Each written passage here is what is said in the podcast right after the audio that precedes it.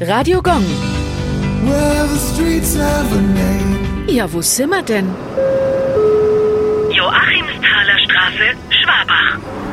Die Joachimsthaler Straße liegt im Süden von Schwabach. Ihr Name geht zurück auf eine Münze, besser gesagt auf den Joachimsthaler. Er war ein frühneuzeitlicher Guldengroschen. Benannt wurde er nach seinem Prägeort St. Joachimsthal in Böhmen. Eine Seite des Joachimsthalers zeigt den heiligen Joachim sowie das Wappen der Grafen Schlick, ein böhmisches Patriziergeschlecht. Die Rückseite zeigt einen doppelt geschwänzten böhmischen Löwen. Die ersten Joachimsthaler sollen noch ohne offizielle Genehmigung Ende 1519 in den Kellergewölben der Burg Freudenstein in St. Joachimsthal geschlagen worden sein. Stefan Germisch aus Nürnberg wurde im 16. Jahrhundert als Münzmeister erwähnt. Später blieb von der Münze nur noch der Begriff Taler übrig. Radio Gong. Well,